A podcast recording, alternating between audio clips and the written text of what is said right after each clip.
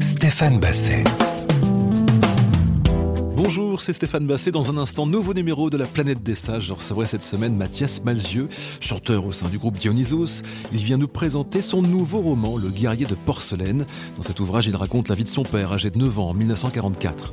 Mathias nous parlera également de son enfance à lui, de ses moments difficiles où la maladie est entrée dans sa vie. Il sera question enfin des incroyables coïncidences entre ses écrits et sa propre existence. Vous l'entendrez, une confession rare, c'est dans un instant sur RZN Radio. La planète des sages, Stéphane Basset. La planète des sages cette semaine avec Mathias Malzieux. Bonsoir. Bonsoir. Comment ça va? Trop bien. Ouais. Très très bien. La vie est belle. Bah oui, elle est belle. Quand on sort un livre, euh, c'est quand même une sorte de joie. C'est un trac un peu joyeux, mais c'est quand même une sorte de, de libération. L'ouvrage s'appelle Le guerrier de porcelaine, c'est paru chez Albin Michel. Euh, c'est pas très radiophonique de vous demander ça, mais parlez-moi de la photo de la couverture. La photo de la couverture, c'est une photo du personnage principal, qui est donc mon papa. Alors dans le livre, il a 10 ans, entre 9 et 10 ans, disons, entre tout le long euh, de ce qui se passe dans cette histoire. Et j'ai retrouvé une photo de lui à l'époque. Euh, et c'est vraiment le personnage parce que euh, dans l'histoire vraie, mon père a 83 ans maintenant et il a traversé la ligne de démarcation euh, en 43. Donc il avait 4 ans. Mais j'ai commencé le livre en faisant un je me souviens au passé et je trouvais que ça manquait de d'énergie et qu'on était trop loin du personnage. Donc j'ai décidé de, de manière artificielle le faire grandir de 6 ans pour qu'il puisse écrire lui-même et me glisser dans ses pas et dans sa voix. Et du coup ensuite j'ai retrouvé cette photo où il écrit en plus euh, à 9 ans et c'est donc effectivement la couverture du livre. Vous êtes replongé dans votre, dans votre enfance et dans celle de votre père, ce qui est finalement assez étrange d'écrire euh, sur, sur l'enfance de son propre papa. Euh, ça a été un processus euh, mental qui s'est fait facilement ou pas? Parce que le, le livre, vous l'avez commencé il y a très longtemps, on y reviendra plus tard, mais Ouais, non, non, c'est quelque chose d'assez particulier parce que il y avait toute une cuisine à faire entre le contexte historique, ses souvenirs, et, euh, et puisque moi j'ai euh, l'effet que m'ont fait ces souvenirs. C'est-à-dire que c'est ce qui m'ont pro- provoqué le désir, c'est-à-dire que il a toujours raconté ces histoires de quand il était petit, dans une charrette de foin, qu'il a traversé la ligne de démarcation, et qu'en pleine nuit, sa grand-mère allait le chercher, qu'il devait courir à la cave, qu'en plus, c'était même pas les Allemands qui bombardaient, mais les Alliés parce qu'il était euh, dans une zone occupée par les Allemands. Euh, et puis l'oncle Émile qui était euh, qui était marrant, et puis la tante Louise qui lui faisait l'école, mais qui était ultra bigote et avec avec laquelle il s'entendait pas trop. Euh, et tout ça, en fait, c'était une espèce de, de légende urbaine, urbaine familiale, un peu quelque part, et qui était. Alors, il y avait des photos, il y avait des objets, il y avait des choses toujours, et puis les versions différaient un petit peu de temps en temps. Euh, donc, euh, il y avait un, un terreau de, de légende, quoi, finalement, de, de légende intime, mais euh, et puis surtout un un potentiel romanesque que je trouvais énorme, surtout dans la mesure où finalement euh, j'avais des, euh, des blancs à remplir parce que euh, il avait 4 ans donc peu de souvenirs et vraiment j'ai trouvé la clé de la façon dont me, de d'écrire ce livre quand j'ai décidé de le faire au présent et de dire ça, oui. voilà il écrit à sa mère il a 10 ans donc il, peut- je, il peut écrire. J'ai relu euh, par exemple le journal d'Anne Frank, qui a 13 ans quand elle l'écrit, qui écrit comme une adulte. Donc là j'ai un petit peu euh, équalisé l'écriture un peu différemment, mais je voulais pas non plus faire un truc euh, régressif. J'avais envie qu'il y ait l'énergie et la naïveté de l'enfance, mais je voulais qu'il y ait une forme de littérarité aussi. Donc c'est pour ça que j'ai réglé l'âge, j'ai essayé de chercher tout ça. Ça m'a pris beaucoup de temps. Euh, j'ai fait beaucoup de d'essais euh, que finalement j'ai pas gardé. Et ça s'est échelonné effectivement depuis euh, depuis six ans avec d'autres livres entre temps. Enfin, il a fallu le, le laisser reposer celui-là. Alors vous plongez dans les souvenirs, mais quel est votre premier souvenir? Est-ce que vous vous souvenez de la première fois où vous vous êtes senti, vous, en vie? Alors moi, le premier souvenir, alors pareil, je sais pas si c'est comme mon père, un souvenir qu'on m'a raconté, euh, mais c'est un souvenir euh, assez comique. Euh, c'est j'ai deux ans et demi, donc je pense que c'est parce qu'on me l'a raconté, mais j'ai une sorte de sensation. Euh, comme j'étais euh, hyper actif et hyper sensible, euh, j'étais, euh, j'avais du mal à me calmer tout ça, et j'ai fait une hernie, un truc qu'on fait quand on est vieux normalement. J'ai fait une hernie parce que j'ai essayé de soulever le frigo euh, à deux ans, voilà, et je me suis déchiré, donc il a fallu m'opérer de l'hernie. Et une infirmière vient à un moment donné, et donc l'hernie, bon, bah, c'est proche quand même du sexe masculin, hein, c'est pas loin. Et je lui ai dit, attention, si tu touches, ça grossit. voilà, alors c'est une légende familiale, je ne m'en souviens pas, hmm. je me souviens pas de l'avoir dit, mais je me revois dans ce lit d'hôpital hmm. avec mes parents autour et une infirmière. Mais je me souviens pas avoir dit ça. Ça, on me l'a, sorti à 9 repas de famille sur 10 euh, euh, pendant mes premières années. Mais j'ai une sensation de cet hôpital. J'ai une sensation de cet hôpital. On va se séparer quelques instants pour se remettre de cette anecdote, ce premier souvenir de vie. On se retrouve dans un instant sur RZN Radio. La planète des sages. Stéphane Basset. Mathias Malzieu est avec nous cette semaine dans La planète des sages pour nous parler du guerrier de porcelaine, roman paru chez Albin Michel. Euh, on parlait de votre premier souvenir, mais votre premier souvenir d'amour, c'est quoi? Mon premier enfin, c'est qui plus exactement? Mon premier souvenir d'amour, je m'en souviens très très bien. Là, pour le coup, là, il y a aucune ambiguïté possible. Là, c'est pas un, souvenir de souvenir ou, quelque chose qu'on m'a raconté. Euh, j'étais en maternelle et c'était dans le bac à sable. Elle s'appelait Laurence Vernet. Je suppose qu'elle s'appelle toujours Laurence Vernet. Pas de nouvelles hein euh, Si, parce que mon père connaît euh, connaît ses parents. D'accord. Euh, donc c'est des connaissances. Donc je, mais elle, je ne l'ai jamais revue après la après le, le, pas le collège, même pas le vraiment l'école primaire. Hmm. Et je me rappelle vraiment que dans le bac à sable, je faisais que de la regarder, que c'était mon amoureuse. Il ne s'est jamais, j'ai il y a eu d'échanges de bisous. Je sais même pas si à l'époque elle a su que j'étais euh, entre guillemets amoureux d'elle. Hmm. Mais elle m'impressionnait beaucoup. Elle était blonde avec des grands yeux. Euh, et, euh, et, elle avait des petites voilà je sais pas pourquoi mais en tout cas les autres je ne les voyais pas à côté c'était Laurence Vernet et je me rappelle de la première fois où ça m'a fait cet effet là et effectivement on était en train de faire des trucs dans le bac à sable en, en, en maternelle et les mots à quel moment il y a eu cet amour des mots pour la première fois vous vous êtes dit je suis fait pour pour ça. Je suis, j'ai besoin de ça.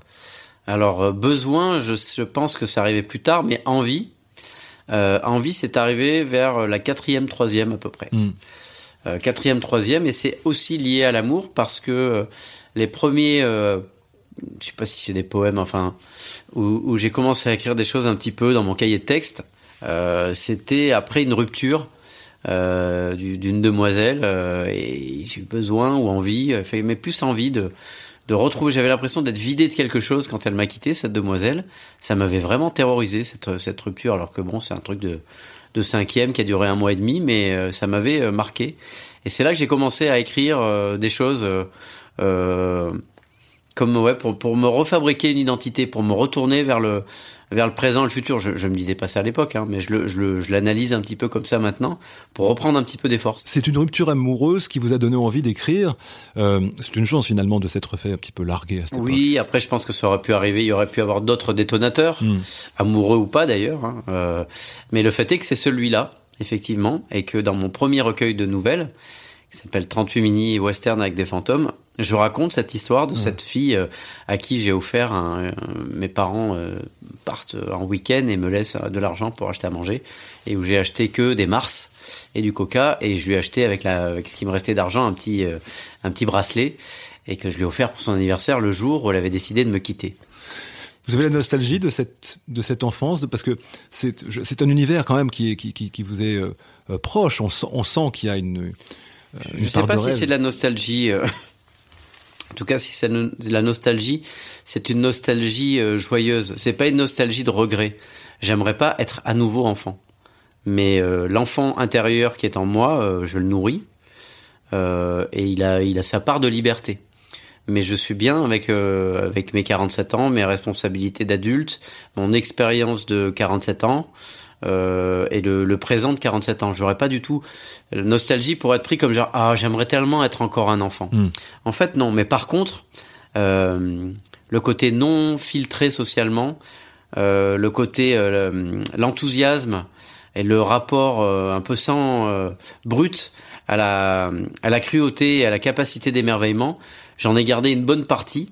Euh, et ça, par contre, ça me plaît toujours, mais c'est pas, euh, c'est pas une régression. Mais vous en avez besoin. Moi, je vous ai vu sur scène, par exemple, on, on sent presque, c'est presque un enfant sur scène qui s'amuse. Il faut, on, on, dit jouer de la musique. Enfin, exactement. C'est. Pas l'oublier. Je suis complètement d'accord avec ça. On joue sur scène. Un acteur, il joue au théâtre. Un musicien, il joue. Et euh, c'est aussi pour, pourquoi le, le, le discours de, de, Boris Vian m'attend plus. C'est que lui disait en substance, euh, ne vous prenez pas au sérieux, mais faites les choses très sérieusement. Mmh. C'est très enfantin au sens épique et joyeux du terme. Alors que oui, on est quand même confronté souvent à des gens qui se prennent très au sérieux, qui sont pas si sérieux que ça. Qu'est-ce qui vous euh, rend sérieux, vous, dans la vie? Euh, Ce qui me rend sérieux, c'est le, c'est le désir. Tiens donc. C'est le désir, ouais, ça me rend très sérieux. Ça me fait pas prendre au sérieux, mais ça me rend sérieux parce que ça me, ça active chez moi euh, tout un tas de, de moyens pour euh, aller, peut-être pas obtenir comme on possède, mais en tout cas de vivre une expérience. Euh, c'est Brel qui disait ça trop bien. Il disait le talent, c'est le désir. Hmm. À partir du moment où euh, quelqu'un veut un homard, il se lève le matin, prépare sa canne à pêche et son bateau, et puis peut-être même qu'il ne va pas le trouver, il va falloir qu'il recommence, qu'il ait cette humilité-là de pas faire un caprice parce qu'il n'y est pas parvenu. Et quand il y arrive, c'est ça réussir. Il a été porté par son désir et de son désir, il a fait un travail, il a travaillé à son rêve et je m'inscris là-dedans. Mathias Malgieux est avec nous, on se retrouve dans un instant sur RZN Radio. La planète des sages, Stéphane Basset. Le guerrier de porcelaine, c'est le nouveau roman de Mathias Malzieu. Alors ce qui est étonnant dans votre parcours, c'est que parfois la réalité et la fiction se mélangent. Euh, on va parler par exemple de la mécanique du cœur. Le héros Jack tombe malade et greffé du cœur et, vous tombez malade aussi. Et ce n'est pas la seule euh, coïncidence. Vous évoquiez tout à l'heure Düsseldorf, on va y revenir. Mais il faut nous raconter ça parce que ça ne s'invente pas. Non, et en plus, il y a, y a encore un autre livre qui est encore plus proche de ça. C'est-à-dire qu'effectivement, je vais devoir recevoir une greffe et je rentre à l'hôpital le jour. Euh, la mécanique du cœur, c'est 10 ans de ma vie entre le livre, le disque, la tournée les six ans sur le film. Et le jour où sort le film, je rentre en chambre stérile pour me faire greffer. Alors, le personnage avait une maladie poétique d'un cœur euh, hmm. euh, qui, euh, qui était gelé le jour le plus froid du monde et qu'on remplace par une horloge à coucou. du coup, pas assez solide pour supporter le, le sentiment amoureux. moi, c'était beaucoup plus froid et réel. mais quand même, on devait me greffer et je me suis retrouvé avec des images presque du film. C'est-à-dire que le, le, matin, le lendemain matin de la sortie du film, j'avais des gens qui me posaient un cathéter central et qui étaient au-dessus, qui bricolaient au niveau de mon cœur des choses avec des ciseaux et des, et des pansements, un peu comme le personnage au début du livre et du film. Donc ça, c'était un peu troublant. Déjà, ça. Puis il y a un autre livre, un autre livre qui s'appelle Métamorphose en bord de ciel. Et, et là, en fait, c'est carrément Tom Hématome Cloudman, qui est le plus mauvais cascadeur de tous les temps, et qui devient connu parce qu'il tombe tout le temps, qu'il est très maladroit. Euh, il a une hyper Pierre Richardite quelque part, lui. Et euh, sauf qu'un jour, euh, un petit peu comme Bob Marley, euh, qui euh, qui se blesse au, au, pied en jouant au football et qui mm. se retrouve à l'hôpital et quand à, et à l'hôpital on lui trouve malheureusement une maladie plus grave. Eh bien, ce personnage qui se fait mal en faisant ses cascades, on lui trouve une maladie très grave aussi et euh, il va en hématologie, il s'appelle Tom Hématome Claudeman parce qu'il faisait tout le temps, il se faisait tout le temps des bleus, et il se faisait tout le temps des bleus parce qu'il faisait des cascades, mais aussi parce qu'il avait un problème sanguin. Et moi, deux ans plus tard, je vais avoir la même chose. C'est-à-dire que quand on me découvre le truc, on dit, bah, on vous amène en hématologie. Je fais, non, c'est une blague. Et si, on m'a amené en hématologie, j'étais en chambre stérile comme le personnage que j'avais écrit deux ans plus tôt, et j'ai dû euh, stocker mes spermatozoïdes comme le personnage dans le livre, euh, pour, dans l'espoir d'avoir un, un, enfant un jour, parce que le traitement euh, de rayons que j'allais subir pour la greffe risquait euh, de me rendre stérile. Il y a des choses, forcément, c'est un, c'est une épreuve de, dans la vie. Je ne sais pas si vous en êtes sorti euh, différent, plus fort. À la fameuse phrase de Nietzsche, tout ce qui ne tue pas ne rend plus fort. Et je crois qu'elle n'est que partiellement vraie. C'est-à-dire? Bah, pas tout, tout, ce qui ne tue pas peut abîmer aussi un petit peu quand même. moi, je suis encore hypochondriaque, par exemple. Mais elle est vraie parce que j'ai gagné euh, j'ai gagné en pulsion de vie. Je relativise certaines choses et surtout, je me suis mis à encore plus qu'avant détester toute forme de victimisation. Je déteste ça et, euh, Et euh, je crois que ça m'a sauvé. C'est une, une, c'est une accumulation de choses hein, qui fait que vous n'y arrivez ou que vous n'y arrivez pas. C'est surtout les médecins euh, et mes proches et, euh, et une part de chance qui m'ont sauvé. Mais aussi le fait, euh, le fait est que je ne suis jamais devenu un malade. Je me suis jamais compli, complet là-dedans. J'ai toujours refusé, pas par déni, mais et, et ça a été notamment l'objectif en écrivant le livre à l'époque euh, de, de, de, rester ben moi-même qui raconte des histoires, qui écrit, qui fait des chansons, euh, euh vaille que vaille. Et ça m'a ça m'a beaucoup solidifié. Hmm. Et après, il n'y a pas de règle. S'il y en a qui se qui se sauvent la vie en se plaignant toute la journée en regardant la télé, et eh ben et, qui, et ben tant mieux. Mais moi, je sais que si je m'étais plaint toute la journée que j'avais regardé la télé, je serais jamais sorti de l'hôpital. Vous avez fait des choses incroyables après, d'ailleurs, évidemment artistiquement parlant, mais dans votre vie quotidienne. Et cette histoire du Düsseldorf, faut expliquer quand même ce que vous êtes allé faire là-bas parce que c'est beau. Bah, Düsseldorf, alors ça c'est une histoire un petit peu folle. Et effectivement, j'avais mis dans, dans, le livre euh, quand la réalité dépasse la science-fiction, mmh. parce qu'effectivement, déjà quand on est greffé de la moelle osseuse, déjà qu'on a une maladie euh, auto-immune qui est euh, centaines de cas par an en France, plutôt des personnes de plus de 70 ans qui ont déjà eu une chimio ou des enfants de moins de 7 ans. Et donc les au milieu comme moi, il y en a 10 euh, 15 par an. Donc on est déjà dans une espèce de science-fiction, qu'on se retrouve dans une chambre stérile avec euh, qu'on parle de greffe, on vous sert un repas dans un truc qu'on n'a pas le droit de toucher, euh, on vous donne des couverts dans des trucs en plastique, enfin tout devient d'un coup, on bascule dans, dans un monde pour finalement être sauvé par le sang de cordon d'une femme qui a accouché en 99 à Düsseldorf, dont les cellules souches ont été conservées dans l'azote liquide à moins 120 degrés pendant des années dans une cuve euh, d'azote liquide. Euh, et après, on change de groupe sanguin. Euh, et tout ça, je l'ai donc noté dans ce livre-là. Et comme j'étais comme un auto-journaliste finalement, bah, le jour de la grève, j'ai noté le nom de code hmm. qu'il y avait sur la... Et, et mais vraiment sans arrière-pensée. C'est-à-dire que c'est juste bah, ma nouvelle mère biologique s'appelle euh, DCUB, euh, je ne sais plus, 4B, 12, 15.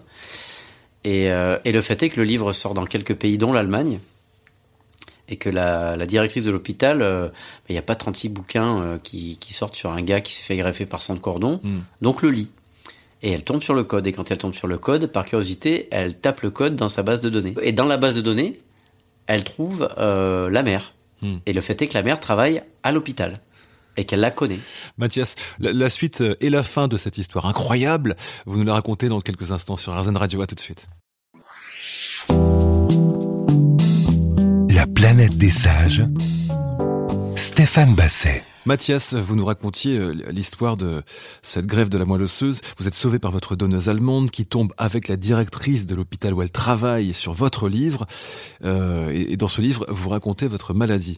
Alors, que se passe-t-il ensuite avec euh, cette directrice d'hôpital et puis votre donneuse? Elle, Les deux m'envoient une lettre. Alors, ce qu'il faut savoir, c'est que la loi de la bioéthique en France interdit toute relation avec entre greffeur, et, entre greffon, donneur et, et greffé. Mais le fait est qu'en Allemagne, ils prennent une autre option, hmm. c'est qu'après deux ans, avec un consentement mutuel et encadré dans l'hôpital, c'est-à-dire qu'on se retrouve pas dans un bar comme ça ça se passe à l'hôpital, avec euh, c'est très encadré. Si les deux sont consentants, c'est possible de se rencontrer. Donc c'est ce qu'elle m'explique dans la lettre. Euh, et elle me dit qu'elle aimerait me rencontrer. Donc là, j'ai l'impression qu'il faut quand même que je mérite un peu mon miracle. Euh, je peux pas y aller tout de suite comme ça, en train, euh, en avion, euh, dire bonjour, merci. Donc je me dis, je me dis, ben, je fais une petite règle de 3 et je me dis, mais Paris du Seldorf, 580 km. Si je fais 70-80 km, et ben en 8 jours, j'y suis. Hmm. Et là, je me fais OK. Là, j'y vais. Donc là, j'appelle la, la, directrice et je lui dis, je viens. En vélo. je viens en vélo euh, et j'offrirai le vélo à la rentrée. Ah non, vous pouvez pas offrir le vélo. Pas de, pas de cadeau en valeur, en valeur marchande. Je fais, bon, ben, je vais faire une chanson alors. Je fais une chanson, je la grave sur un vinyle à un exemplaire. Elle s'appelle Family, cette chanson. Et on l'a, on l'a enregistrée avec Dionysos depuis. Je la grave sur un vinyle à un exemplaire et je pars avec mon vélo. Euh, euh, juste de quoi de me changer, un téléphone, et puis je dors que dans des péniches, des cabanes dans les bois.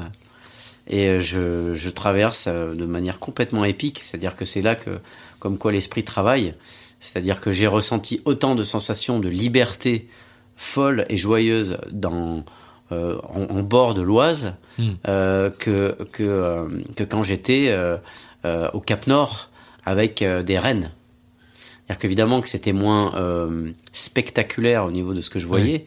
mais la sensation de liberté et la dimension de western, d'épique et de et d'intériorité, la plongée en soi, était du même euh, du même acabit finalement. Oui, puis le- le- l'enjeu d'une certaine façon, le, le bout du chemin, vous saviez ce qui vous attendait ou pas d'ailleurs. Ouais, donc c'était un track aussi qui augmentait. Je me rappelle de la première fois que j'ai vu le panneau Düsseldorf. J'ai vraiment eu le cœur qui s'est accéléré parce que Düsseldorf pour moi c'était euh, une sorte de, de- c'était une cité engloutie dans mes rêves quoi. Mm. C'était de là où venait le sang de cordon qui m'a permis quand même de me sauver la vie tout simplement. hein. Le moment où vous êtes euh, rencontrés pour la première fois, c'est un moment presque de cinéma. Ouais. J'ai envie de dire. Com- comment ça s'est comment ça s'est passé? Il y a eu beaucoup d'émotions de votre part, j'imagine. Alors moi, je m'étais vraiment préparé. Je m'étais dit bon, euh, faut pas chialer quoi, parce que tu viens jusque là, ça doit être quelque chose de joyeux. Ça doit Mm. être quelque chose de joyeux. C'est éminemment joyeux. Donc je m'étais préparé à un truc de, je vais le prendre, je vais le manger le moment et on y va quoi. Ouais. Et en fait, je suis arrivé dans la salle et la mère et la fille, quand elles ont s'est croisées, c'est elles qui se sont mis à pleurer tout de suite. Donc là, compliqué. Ouais. Donc j'ai bon, j'ai pas pleuré vraiment, mais j'ai eu les yeux qui ont quand même, euh, j'ai un peu craqué quand même, mais j'ai pas éclaté en sanglots. Mais euh, et finalement, presque de les voir pleurer, ça c'est moi qui les ai rassurés un peu. Donc elles m'ont donné. euh, vous savez, comme quand on chante une chanson qui est très forte émotionnellement, des fois c'est dur de pas pleurer, mais si on pleure, en fait, on coupe un peu l'émotion du spectateur, enfin du, du- l'audit- de le- celui qui vous écoute. Alors que si on arrive à retenir ses larmes, en fait, eh ben, on lui projette beaucoup plus l'émotion. Et en fait, en pleurant, elles, elles m'ont fait ce cadeau, quelque part, euh, de moi, de pouvoir euh, les, les rassurer. Mm. Et du coup, bah, j'ai pas pleuré, j'ai eu les yeux mouillés, hein, mais j'ai pas pleuré. Et c'est marrant parce que, enfin, je sais pas si c'est le bon terme, marrant, mais j'ai pleuré quand j'ai pris l'avion le lendemain. C'est-à-dire comme j'ai tout fait en vélo, euh, et que j'avais, et quand j'ai survolé du Düsseldorf dans un virage d'avion comme ça, j'avais l'impression de tricher, Ouais. euh, de rentrer en avion en une heure alors que j'avais passé une semaine. euh, parce qu'en plus j'avais pas le choix, j'avais une rencontre littéraire euh, magnifique là euh, au bord du lac Léman. Euh, j'étais euh, et puis toute l'émotion s'est lâchée et là euh, bon euh, l'hôtesse de l'air a dû se dire mais qu'est-ce qu'il a celui-là? Elle m'a servi un verre de, jus d'orange et j'ai fondu en sanglots. Je me suis pas j'ai pas été bruyant mais j'ai vraiment les larmes qui sont coulées qui ont coulé mais vraiment pendant euh, 10 minutes un quart d'heure, je m'arrêtais plus de pleurer euh, même si j'étais pas triste mais il y avait une espèce de de tectonique des plaques entre le cœur et le cerveau là qui se rentrait dedans et là et là c'est ouais, ouais là c'est tombé. Mathias Malzieu est avec nous cette semaine dans la planète des sages. On se retrouve dans un instant. La planète des sages.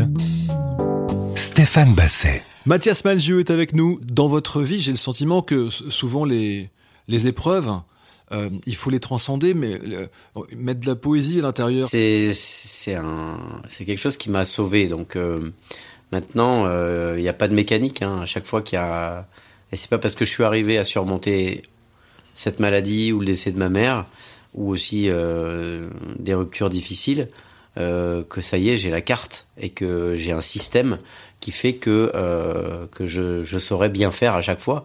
Donc un, je ne peux pas donner de leçons, mais je peux même pas m'en donner à moi-même parce qu'à chaque fois, il faut tout recommencer. Hum, hum. Et c'est la beauté de la vie aussi, c'est-à-dire que on doit on doit avoir l'humilité de savoir recommencer. Mais euh, il y a des gens pour soigner leurs leurs mots, ils vont voir quelqu'un. Euh, je ne sais pas si vous le faites. c'est- Si si. Si, si. aussi, mais en, en plus de ça, vous avez cette capacité à, à donner vie, quelque chose de beau qui naît de quelque chose de triste en fait. Il me semble que quand un, drap noir s'abat sur nous, il y a toujours un moyen de bricoler un truc pour foutre une lumière derrière, faire des trous et arriver à faire un ciel étoilé. Alors des fois, il est un peu bricolé, il est pas très beau, euh, et on aimerait un ciel magnifique, et puis des fois, il y a des nuages quand même. Et puis, ben, puis finalement, il peut y avoir un moment où il y a du vent, et finalement, on peut quand même, il y aura peut-être un moment où, ce sera beau, il y aura une petite lune à la Dracula qui va sortir. Mais il faut être encore, se donner les moyens de le voir. Il y a des fois, c'est dur, et je suis pas plus fort que les autres, et il y a des fois, j'ai le blues, et il y a des fois, j'y arrive pas, je suis absolument pas plus fort que les autres. Mais par contre, euh, j'essaie, je suis toujours à la recherche euh, de, de ces lueurs-là. Euh, je disais, un- un- ce, ce philosophe génial, là, il y a pas plus tard qu'hier, qui s'appelle Alexandre Jolien, je sais pas si vous le connaissez. Mm. Et il disait, voilà, il y a, il y a plusieurs façons de, de, de restaurer sa confiance. Il y en a une, c'est le crawl, c'est-à-dire que on- tout à la volonté et on se bat. Et moi, ça, c'est mon ADN. C'est-à-dire que j'y vais, je me bats. Et la deuxième solution, c'est espérer, un peu comme une pensée magique, euh, qu'il y a une bouée qui va arriver, un remède miracle, un gilet de sauvetage, un truc, et s'accrocher à cette idée. Et euh, ça, ça me plaît moins. Mm.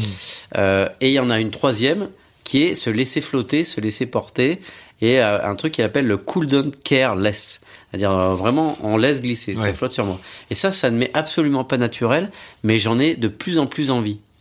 Ah, c'est intéressant parce que c'est un chemin intérieur qui, pour vous, euh, euh, va être un vrai euh, travail parce que c'est du boulot. C'est du boulot parce que moi, je suis en crawl total. Ouais. tout le temps, tout le temps, et ça, et des fois ça me fatigue et ça peut fatiguer mon mon entourage aussi, Mm. parce que quand euh, voilà je crolle, et ben je fais aussi, je, ben, je brasse du bouillon, euh, je fais de l'écume, je fais de, et puis euh, voilà, c'est, puis c'est pas toujours facile, des fois on n'y arrive pas, donc on s'épuise Oui, en s'agitant, parfois. On, en s'agitant. On fait beaucoup de, on fait beaucoup de mousse, mais Et peu on de chocolat. pas. Exactement, et on n'avance pas. Donc, euh, donc euh, je suis dans ce, ce moment où je dois là aussi travailler sur cette alchimie pour continuer d'avancer Mm. entre mon penchant naturel qui est une force, qui est une force d'énergie, et comme disait William Blake, énergie est pure délice, Mm. Euh, euh, mais, euh, mais aussi, ce n'est pas voilà, ce n'est pas noir ou blanc, c'est le yin et le yang. Même dans mon dans ma volonté de crawl et tout, il faut que je mette aussi de de je fais la planche et je flotte et les questions de la béatitude parce que là aussi je peux attraper plein de lucioles que je peux des fois louper en, en, en étant trop trop bélier quoi que- Ouais. euh, que- comme comme je peux l'être et euh, et ça c'est des choses que peut-être je n'aurais pas atteint non plus euh, si j'avais pas traversé ce ces moments un petit peu de de- de- d'intériorité. Alors rassurez-vous, je me prends pas pour un d'un coup un espèce de sage parce que je sais à quel point le chemin est non seulement long, mais c'est qu'il sera trop long pour ma vie. Euh, pour j'ai trop justement un ADN de feu pour devenir vraiment sage. Mais j'ai tellement un ADN de feu que je ne peux pas faire l'économie euh, de, de, de justement de c'est pas mettre de l'eau dans son vin c'est au contraire c'est faire du vin de meilleure qualité quoi pas faire qu'un truc qui est fort en alcool euh, et, et, se, et se vautrer dans le dionysiaque euh, c'est mettre un peu d'Apollon dedans et l'assumer un peu je pense que c'est intéressant Mathias Malgieux est avec nous. On se retrouve dans un instant sur RZN Radio. La planète des sages. Stéphane Basset. Euh, ce programme s'appelle La planète des sages. Qu'est-ce que vous faites concrètement dans votre quotidien, euh, dans la pensée, dans les actes, pour vous rapprocher de ce personnage que vous, que vous aimeriez euh, toucher? J'écris des j'écris un haïku par jour D'accord un tout petit moment. Ouais. Des fois, ça me prend 20 minutes quand c'est vraiment je, je rame. Des fois, ça me prend une minute parce que j'ai une idée, clac, clac, clac, j'arrive à trouver le truc. C'est un jeu de l'esprit, donc c'est un poème japonais euh, donc euh, de 17 syllabes. Il faut faire 5 à première ligne, 7 et puis 5. Et là, en fait, c'est aussi dans la joie. C'est des choses de joie. C'est pas que justement, euh, on parlait de poète maudit tout à l'heure. C'est pas genre je vais mal, je vais écrire un poème ou un haïku. Mais quoi qu'il arrive, que je sois content, heureux, fatigué, ça peut arriver que je m'endorme et que je l'ai pas fait. Mais la plupart du tous les jours, je fais ça et ça me connecte à des choses. Surtout qu'il y a quand même euh, quelque chose qui m'aide à me rendre un tout petit peu plus sage. Euh, aussi, c'est que euh, j'ai emménagé depuis neuf mois sur une péniche en bord de Seine. Du coup, euh, même l'hiver, je fais du paddle, à part quand il y a un temps vraiment trop catastrophique. Et ça, c'est très méditatif. Pareil, moi, je suis un excité de la vie. J'ai une forme d'hystérie compulsive en moi, de, de, de désir, de pulsion de vie, de faire. Et là, en fait, le fait d'avoir l'eau qui passe, j'ai l'impression d'être tout le temps en voyage, ça me calme. Et le fait de... Alors que voilà, je fais pas de la vraie méditation, mais c'est euh, éminemment méditatif que de se promener en paddle et de voir euh, des bateaux avec chacun son univers et de se promener et de pouvoir partir. Je trouve ça complètement magique de pouvoir mettre une combinaison de plongée l'hiver et de partir de chez moi en paddleboard. Il y, a une, il y a une forme de poésie qui me plaît à moi. Il y en a, il y en a, ils s'en foutraient complètement. Ça détend quelque chose en moi et je pense que quand je détends quelque chose, voilà, c'est bien sûr que le ride de de montagne russe, je l'aimerais toute ma vie. Mm. Mais le long travelling à la Jarmusch où on voit tout et on prend du temps, eh ben, c'est quand même quelque chose que je savoure de plus en plus. Vous écoutez RZN Radio. Oh, nous sommes avec Mathias Malzieux cette semaine pour son nouveau roman, Le guerrier de porcelaine, paru chez Albin Michel. On va revenir sur ce moment quand même quand vous êtes dans la chambre d'hôpital avec votre papa parce que Je trouve qu'il faut de la force à ce moment précis pour demander à son père de, vous raconter euh, son histoire et, d'y aller. C'est un des moments les plus marquants de votre vie, si on devait faire un top 5 ou un top 3. c'est un moment qui compte énormément, j'imagine. Oui, c'est un moment qui compte énormément parce que hum, quand je le vois, donc c'est ma première hospitalisation, pour contextualiser un petit peu. Euh, en fait, donc j'ai un bug du système immunitaire, et là c'est comme vous, votre ordi a un bug. Et eh ben, avant de changer la batterie ou de changer l'ordinateur, euh, vous l'éteignez et des fois, quand on le rallume, ça remarche. Hmm. Euh, et ben moi là, ils ont fait pareil. Donc ils m'ont, comme c'est mes anticorps qui ne, qui, qui se sont mis à confondre ma moelle osseuse, donc ils fabriquent les globules rouges, les plaquettes qui nous permettent de, de, de ne pas saigner, euh, et, euh, et les globules blancs, donc le système immunitaire qui nous, qui nous, euh, qui nous protège des virus. Euh, et ben, c'est des anticorps qui ont bugué. Donc, euh, on va m'enlever mes anticorps. Donc, un, on me fait un traitement à base de cheval. Quand il y a un traitement de cheval, oui, là, moi j'ai vraiment, eu un traitement de cheval parce que c'est très violent. Euh, qui, où on va enlever les anticorps. On, on s'espère que quand en fait on va arrêter le traitement, ils vont évidemment repousser et qu'ils vont avoir oublié ce qu'ils ont euh, l'espèce de mémoire des cellules. Mm, mm. On essaie de leur faire euh, oublier euh, l'erreur euh, systémique. C'est dingue, c'est comme un ordi en fait. c'est comme un ordi. Et donc je suis dans ce moment-là, donc c'est euh, chambre stérile et puis voilà, on vous enlève votre système immunitaire en gros pendant quelques semaines. Donc du coup vous êtes dans une vulnérabilité totale, surtransfusé. Euh, donc voilà, dans un truc. Et là donc mon père débarque euh, j'attends d'aller mieux. Je commence à, au bout de 15 jours, à aller mieux. Parce qu'en fait, le traitement dure 4 jours. Pendant 4 jours, c'est défonce tout le truc. Et, euh, et, après, bon, bah, petit à petit, ben, les choses repoussent. Après, euh, le deuxième sujet, c'est de savoir comment ils vont repousser, si ça va régler le problème ou si ça ne va pas le régler. Donc, mon père vient quand je vais un peu mieux, quand je suis, euh, j'ai moins de, de céphalées, de choses comme ça.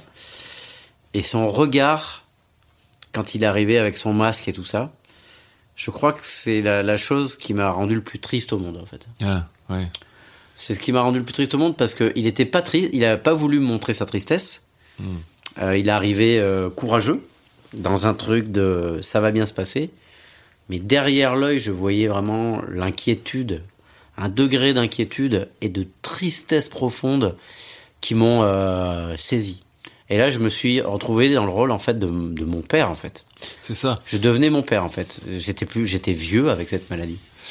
Dieu merci, aujourd'hui tout va bien pour vous. Mathias Palzieux est avec nous sur RZN Radio pour la planète des sages. On se retrouve juste après ceci. La planète des sages. Stéphane Basset. Vous êtes sur RZN Radio, merci de nous écouter chaque semaine dans la planète des sages. Alors, on a pour euh, coutume dans cette émission de finir par ce que j'appelle les questions sages. J'ai près de 200 questions, vous en choisissez euh, une avec un numéro, et à chaque numéro correspond une question. Le 7, pourquoi? Parce que j'ai rencontré Daria un 7 novembre, et que je trouve que c'est assez stylé le 7, c'est assez joli. Croyez-vous au destin? Euh... Oui et non. C'est-à-dire que là, je vais faire vraiment une, réponse de, Normand parce que euh, je ne crois absolument pas euh, que euh, tout est écrit. Par contre, je pense qu'il y a des choses qu'on ne comprend pas et qu'il y a une sorte de. Alors, c'est pas très mystique, c'est peut-être un peu plus. C'est une forme de spiritualité.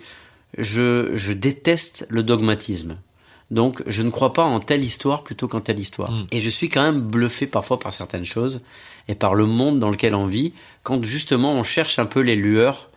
moi, ce que je crois en plus, euh, au, plus, c'est aux lueurs dont on parlait tout à l'heure. Il y a cette forme de poésie. Mais je crois qu'il y a un truc qui est un petit peu au-dessus de nous. Je sais pas, on peut, certains appellent ça Dieu, d'autres appellent ça énergie. Je ne sais pas ce que c'est. Je ne suis même pas certain que ça existe mais je suis pas certain qu'il n'y a pas un truc. Hmm. Et du coup, dans ce truc, c'est comme si peut-être il y avait euh, dans le départ de chaque vie, selon comment on se comporte, on agit sur son destin. Et en fait, je crois vraiment euh, que, euh, enfin, je crois, je, c'est ce que j'aime poétiquement et ce qui me pousse, qu'en fait, selon les choix qu'on fait, en fait, il y a des choses, peut-être qu'il y a des choses qui nous attendent mais pas comme des choses complètement magiques, parce que c'est une somme de choix. C'est pas ah j'ai décidé de faire ça, donc ça y est, on m'a mis ça devant. Mais dans la somme de choix, et c'est des millions de choix euh, par jour.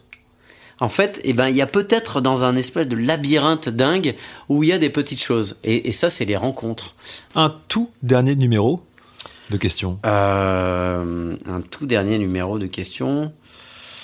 Allez, ben, je vais faire 99. Au hasard. Ouais. Le meilleur mot pour décrire votre vie? Alors, la réalité ou ce que j'aimerais? On peut faire les deux. Hein. Alors, ce que j'aimerais, c'est panache. Ah, c'est un joli mot, panache. J'adore ce mot. Je trouve que c'est un bon nom de groupe en plus. Ouais, panache. euh, et j'aimerais, j'espère que j'en ai de temps en temps, mais comme je ne suis pas un super héros, ni même un héros par moment. euh, Même pas un Jedi pour reprendre un nouveau plus grand succès. J'aimerais, j'aimerais, euh, j'aimerais être à la hauteur de ça. Et des fois, j'essaye. En tout cas, c'est des guides. Alors panache, c'est le mot euh, que vous aimeriez idéalement pour résumer votre vie, mais votre vie, la vraie? La vraie, euh, je dirais, intensité. Ah oui, ça vous va bien. Je dirais intensité parce que dans l'intensité, dans le panache, ce serait que le bon côté de l'intensité. Mm. Euh, mais en fait, je vis très intensément. Euh, les bonnes choses, les mauvaises choses, c'est le cadeau plus ou moins empoisonné de l'hypersensibilité. Alors bien sûr, hein, je vais pas vous faire le truc de l'hypersensible qui machin. Euh, le fait est que c'est un diagnostic et c'est quelque chose que je vis tous les jours, mais c'est surtout un cadeau.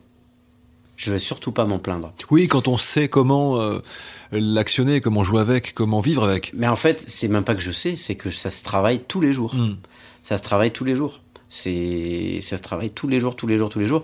Et je fais multitude d'erreurs tous les jours à cause de cette hypersensibilité. Mais la question, c'est savoir qu'est-ce que je fais de ce problème. Ce que j'ai pas compris tout de suite et que je commence à comprendre avant que je croyais que je laissais flotter, bah, j'enlevais de l'intensité. Donc euh, je, je faisais honte à moi-même.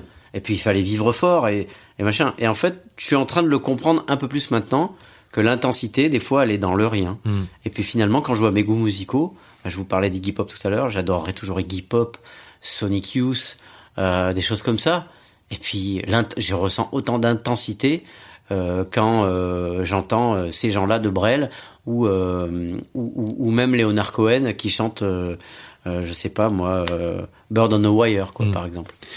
Mathias Malzieu, merci beaucoup. Merci beaucoup à vous. C'était un vrai plaisir de pouvoir, euh, comme ça, euh, sortir justement du cadre et prendre la contre-allée. Ouais. Bah, je vous souhaite une vie euh, pleine d'intenses panaches, comme ça on aura un peu les deux. Et puis je rappelle la sortie de votre livre chez Albin Michel, Le guerrier de porcelaine, que je recommande à tout le monde. Merci. Merci beaucoup à vous. Merci de nous avoir écoutés. On se retrouve la semaine prochaine pour un nouveau numéro de la planète des sages. N'oubliez pas, d'ici là, soyez sages, mais pas trop quand même.